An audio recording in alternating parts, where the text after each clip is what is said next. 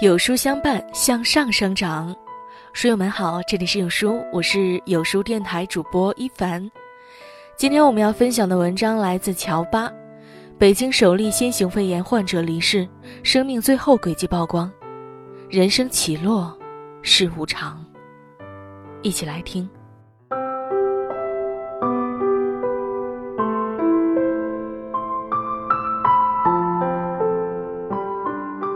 新型肺炎疫情还在肆虐。截至二月三日十七点二十分，三十一个省、自治区、直辖市和新疆生产建设兵团报告确诊病例一万七千三百三十例，疑似病例两万一千五百五十八例，累计死亡病例三百六十一例，治愈五百零三例。在许多的新闻中，有一条消息引起了很多人的注意。一月二十七日，北京市卫生健康委员会披露，北京市出现首例新冠肺炎死亡病例。逝者叫做杨军，今年五十岁，是一位职业经理人。和许许多多中年人一样，杨军生前还在为家庭幸福苦苦打拼。朋友们印象中的杨军，生活积极健康，工作上进，为人仗义，照顾下属。二零一九年。十二月三十一日晚，杨军在微信朋友圈发布了在北京南站乘火车的照片，并配以“总在不断进取的路上”的照片说明。可惜，这一切都被突如其来的疾病碾压得粉碎。财经记者为我们勾勒了他人生最后的轨迹。一月八日至十二日期间赴武汉出差，十二日晚上返回上海。十三日上午，在上海电气电站集团参加了一次会议；十三日中午，在解放大厦三楼用餐；十三日下午，单独离开上海，前往郑州出差；十五日，由郑州前往北京出差。一个星期内，辗转武汉、上海、郑州、北京四地。杨军心想着，拼完这一波，就能回家与亲人团聚了。可是。却不想在北京被新型冠状病毒拦住了奔波的脚步。从确诊到病逝，仅仅五天，疾病真的比老虎还要可怕。生离死别，对于所有人而言都是人生不可承受之重。更何况，即便可以挽回生命，一场大病可能会耗尽普通人一生所有的家产。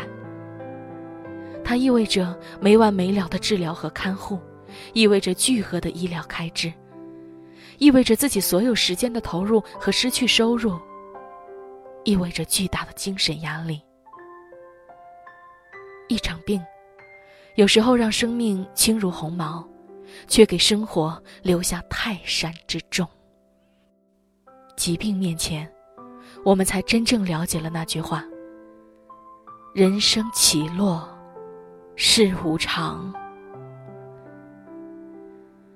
摧毁一个成年人的方式真的是太多了。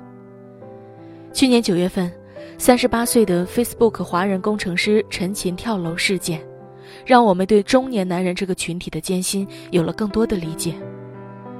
高考状元，浙江大学的本科生，南加利福尼亚大学计算机专业硕士研究生，毕业后入职 Facebook。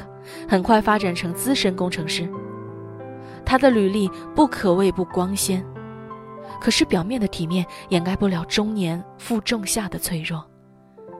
当失业袭来，他的世界瞬间黑暗了。这还是现在人人都羡慕的高收入群体。其实他如果不走极端，也还有路可以走啊，家庭、房子、车子都还在。可是如果换作是普通的工薪职员，一次失业的结果可能更加惨烈。吴晓波曾经讲过这样一个故事：在当年的重工业基地铁西，有一户家庭，夫妻都在工厂上班，四十岁又双双下岗，孩子还在念初中，就这么挨了几年。一天，孩子放学回家，跟爸爸妈妈说，学校要开运动会了，老师要求大家都穿运动鞋。可那时候，他们连肉都买不起了，还欠了不少外债，实在没钱买鞋。吃饭时，妻子数落了丈夫几句，怪他没本事，找不到工作。现在鞋都买不起，娘儿俩跟着他只能受苦。丈夫埋头，一言不发。吃完饭，丈夫放下碗筷，默默走向阳台，一跃而下。故事戛然而止。工薪家庭，没有多少积蓄，没有房子傍身，没有适当的投资。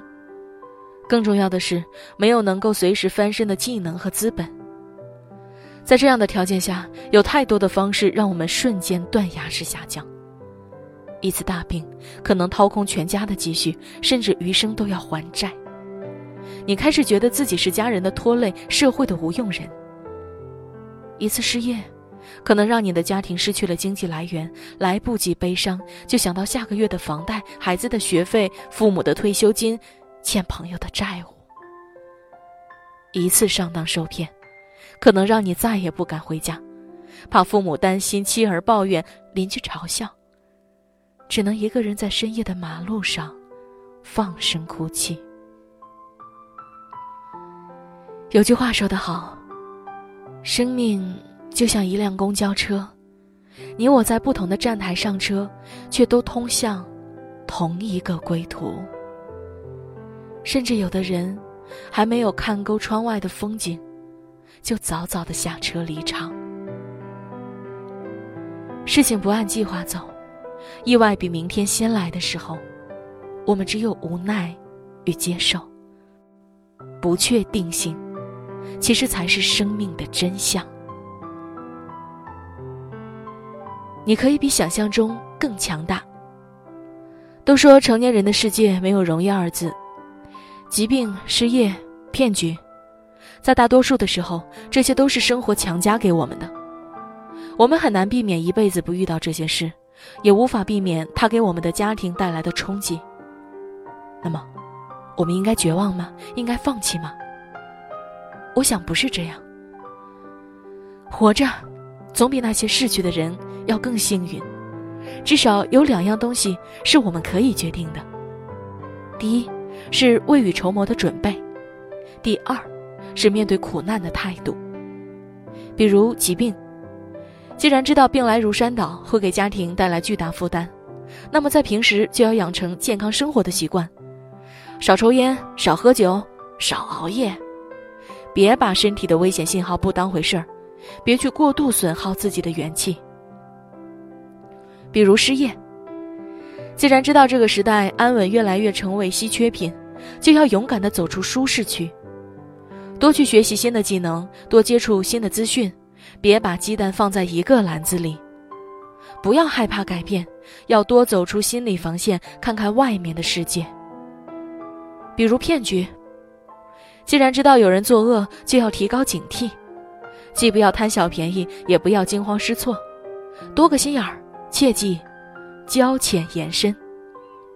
遇事儿啊，找个正规机构，就能防备坏人趁虚而入。我想，只要不是杨军面临的那种无可挽救的情况，我们作为生者，总会有拨云见日的一天。做好准备的同时，我们还要努力调整自己的心态。有句话说得好，人直面现实有三个阶段。意识到父母是普通人，意识到自己是普通人，意识到孩子是普通人。接受生活的残缺，接纳自己的无能为力，不断试调自己，降低期望值，坦然面对命运给予自己的苦涩，这是每个人的必修课。说到底，外面的风雨我们无法操控，但是为了你自己，为了家人。你还要坚强。我知道很难很难，可只要活着，你就可以比想象中更强大。无法重来的一生，尽情去爱。刘瑜在《送你一颗子弹》中说：“每个人的心里有多么长的一个清单，这些清单里写着多么美好的事。可是，他们总是被推迟、被搁置。”在时间的阁楼上腐烂。有些人和事一旦错过，便是永远。所以啊，凡事不要等以后，凡事也别奢求重来，唯有珍惜当下。我很喜欢这段话。你我皆凡人，所能做的只有接受。我们永远不知道明天和意外哪个先来临，我们只能认真的活，努力的活，珍惜眼前人、眼前事，在这长短不一的人生中，把每一分每一秒活得无比丰盛。对于千千万万的普通人而言，世界上确实只有一种真正的英雄主义，那就是看清生活的真相之后，依然热爱生活。因为真正的英雄，不在于有多大的能力，而在于能够承受多少苦难。只是你要记得，别去一个人硬扛。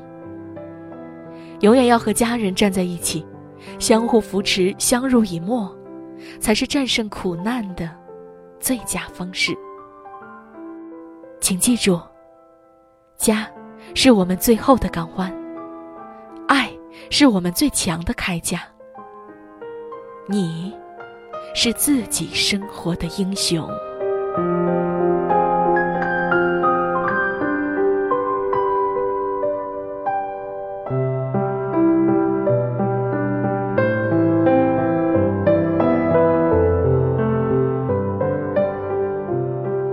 在这个碎片化的时代，你有多久没读完一本书了呢？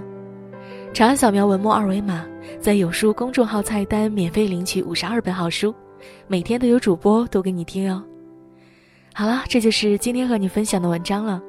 我是主播一凡，我在美丽的中朝边境鸭绿江畔丹东向你送去问候和祝福。喜欢文章也记得把它分享到你的朋友圈里。